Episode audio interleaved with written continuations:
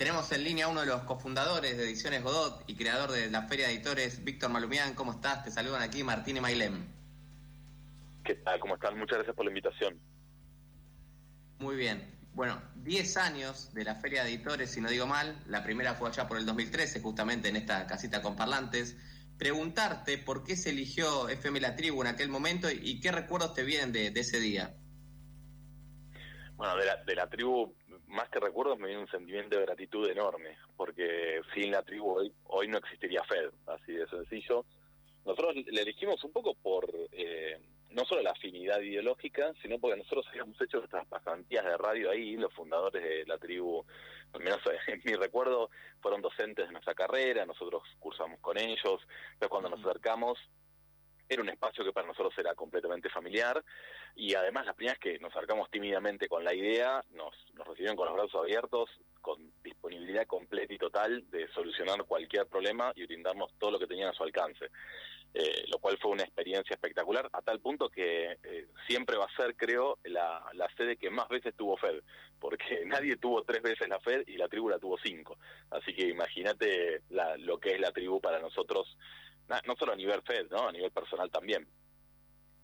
La edición, bueno, 2022 reunió a más de 280 sellos, que también se realizó en el complejo Armedia como, como este año, y fue visitada aproximadamente por un total de 18.000 lectoras y lectores.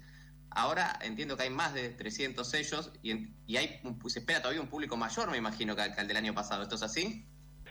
Es una ilusión nuestra, digo, y, cuando decís eh, se espera, eh, es en ambos sentidos, en el que vamos a estar parados ahí esperándolos y de la esperanza completa.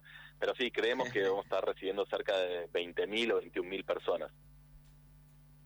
¿Cómo está pensada esta edición en cuanto a días, horarios, organización? Bueno, algunos invitados, lo que nos puedas adelantar. Bueno, te cuento, este año una de las grandes diferencias es que se agregó el jueves, así que los vamos a estar esperando el jueves 3, viernes 4, sábado 5 y domingo 6 de agosto, que es básicamente esta semana, de 14 a 22, ahí también te cuento otra cosa, se agregó una hora, siempre hasta las 21, hasta las 22, en Avenida Corrientes 6271, esto es Corrientes y Dorrego, si van con el subte tienen el subte de la línea B, en la puerta de Orrego, después tienen dos líneas de trenes muy cerca y un montón de colectivos, la entrada es libre y gratuita.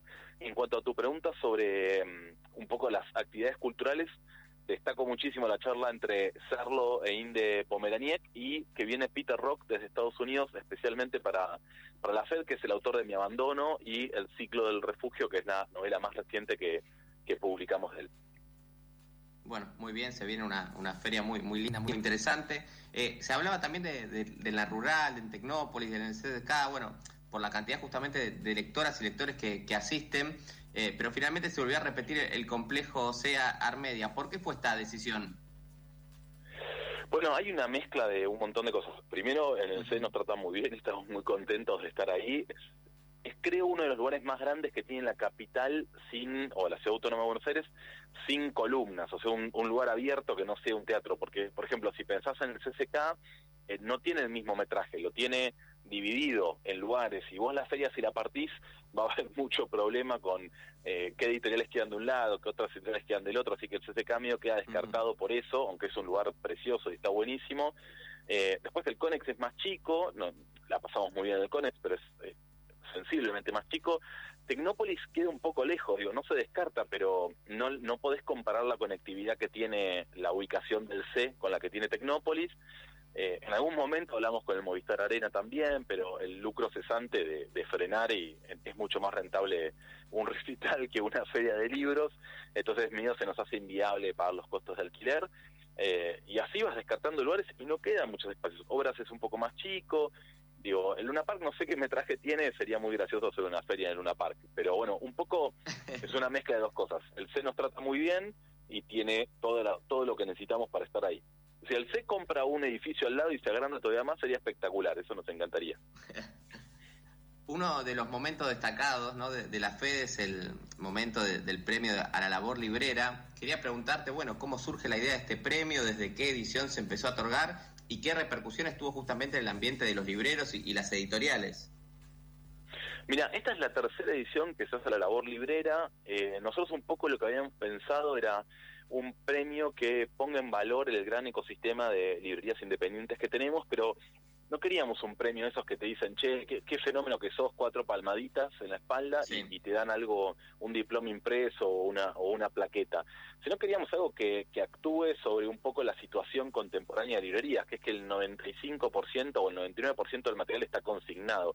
Esto quiere decir que la editorial se lo presta a la librería, cuando la librería lo vende, le avisa y le paga esa parte.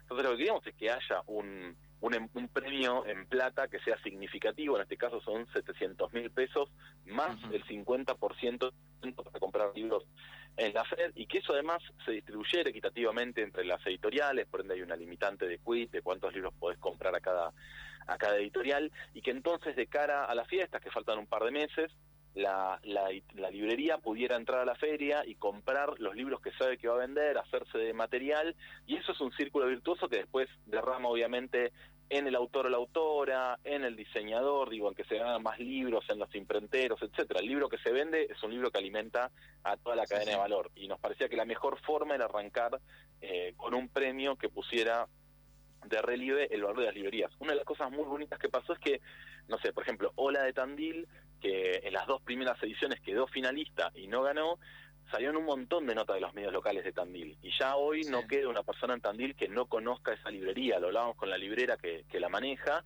y nos decían, a pesar de que no gané, eh, nos dio una cantidad de, de, exposición que hizo que ya todo el mundo viene a vernos y a comprar libros acá, obviamente en, en Tandil, ¿no? no te vas a ir desde la ciudad de Buenos Aires para allá. Así que tiene eso lindo de que también cuando se nombran a las finalistas, eh, se generan un montón de notas de prensa o como estoy hablando ahora con ustedes, eh, un montón de periodistas lo ponen en valor y eso también me parece que es súper significativo. Hace unos años también eh, en la FED se tomó como habitual esto de la posta de la donación de sangre organizada por Céspedes Libros y entiendo que el grupo de otras librerías también. ¿Cómo fue la decisión esta de vincular a los libros con, con un poco con la salud?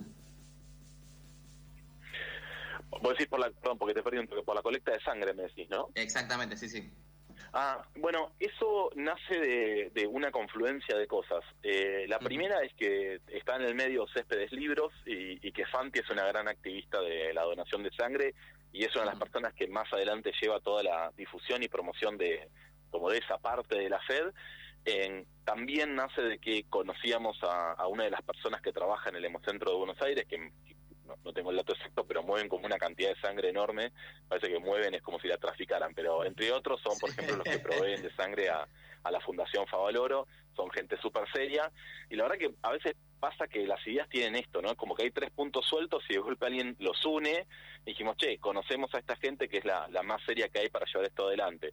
Tenemos a una persona incansable como Fanti para promocionarlo, bueno, que la feria también aproveche un poco la, la bola que le dan los periodistas, que de lo cual estamos muy siempre muy agradecidos, el espacio que tiene y, hagamos algo que esté buenísimo y que no tiene nada que ver con si vendes un libro o no vendes un libro, que es ayudar a otra persona. Otro de los puntos que había era que acá en la Argentina dona solo el 1.5% de la gente que puede donar y cada donación ayuda como a tres o cuatro personas. Entonces nos parecía que, estaba bueno aportar algo de ese lado. Totalmente. Bueno, volviendo a los libros, participan muchas editoriales, Argentina, Bolivia, Brasil, Chile, bueno, Uruguay, también de, España. O sea, hay muchos representantes de Latinoamérica, eh, también entiendo Europa. ¿Es la idea un poco de la FED abrirse al mundo, digo, los editoriales de Japón o otras partes de otros continentes? Sí, más que al mundo es a Latinoamérica. A mí siempre me hizo un poco de gracia que cualquier feria, y no lo digo obviamente por la Feria de Buenos Aires, pero cualquier feria se suma el internacional. ¿Viste? Hago una feria con, con mis familiares adentro de mi casa y es feria internacional. Y como es algo que sí nos vamos a negar siempre con la internacional. Pero algo que nos interesaba mucho es que cuando charlamos con colegas, con muchos amigos que tenemos editando en otros países, era es muy difícil hacer eh, trasladar los libros de país a país, aunque sea, no sé, de acá a Uruguay eh, que vos digas, che, pero no, debería ser facilísimo. Bueno, no es tan fácil. Y parte de la gracia de la feria también es que genera tres, cuatro, cinco días en los cuales estamos todos juntos y estamos pensando sobre esas problemáticas y surgen muchos proyectos en torno a eso. Entonces, una de las cosas que también nos gustaba de la feria era que muchos editores no vienen a la feria grande de Buenos Aires porque les resulta muy cara, porque no es un momento para ellos eh, para converger acá, y sí vienen a la Fed. Entonces, en ese sentido era, che, no puede ser que nos veamos en Guadalajara, que es la otra punta. Tiene que haber acá en el Cono Sur una feria que nos aglutine, que nos interpele un poco más y que nos ayude a pensar hacia dónde ir. Entonces, la, la voluntad de que haya editoriales de, de cada país de Latinoamérica este, está muy marcada en la FED y de hecho dentro de la FED hay un espacio que se llama más de 300 kilómetros, que es donde están todas las editoriales que, como el nombre lo indica, hacen más de 300 kilómetros para venir a Ciudad de Buenos Aires, que también incluye, por obvias razones, a las editoriales que están dentro del país, pero un poco más lejos, ¿no? como Rosario, Córdoba, Bahía Blanca, etcétera. Y, y esa idea de destacarlas en un lugar es también para darle mucha más entidad desde el lugar de la prensa y para esos lectoras y lectores curiosos que dicen, che, quiero descubrir algo que por ahí, por lejanía, por tamaño de la tirada, no sea tan fácil encontrar en librerías de la ciudad, ¿no? Antes de finalizar, quería hacerte la, última pregunta. Si crees que la FED es, un espacio que llegó para quedarse, ¿no? Como sucede con la Feria del Libro, la Noche de los Museos y otros eventos culturales que, que sean acá en la ciudad de Buenos Aires. Mirá, ojalá, yo qué sé, nosotros jodemos mucho con una frase interna que siempre estás a tiempo de cagarla, ¿no? Como que podés venir súper bien y en cualquier momento hacer algo que arruine todo, así que somos siempre muy cuidadosos con, con, tirar máximas voladoras. Eh, a nosotros, digo, es como un pequeño monstruito que creamos y que, y que tenemos mucho afecto, esperamos que dure, no sé, 100 años, lo que tenga que durar. Eh, sí vemos que se ha generado eh, como cierta expectativa cerca de la fecha de la feria, tanto de editoriales que guardan novedades un poco más arriesgadas o más literarias para, para la Fed, como también lo es en el ritmo de impresión, ¿no? Las imprentas te comentan, che, se, genera medio un mini cuellito de embudo, no tan grande como el que se genera con la Feria de Buenos Aires, pero se genera un cuello de embudo de impresiones, lo cual habla de, de la expectativa tanto de lectoras y lectores como de las editoriales. Bueno, ojalá cuando la FED cumpla 50 años, vos te está ahí, nosotros también, y, y podamos hacer otra entrevista. Muchísimas gracias. Gracias, Víctor. Un abrazo enorme.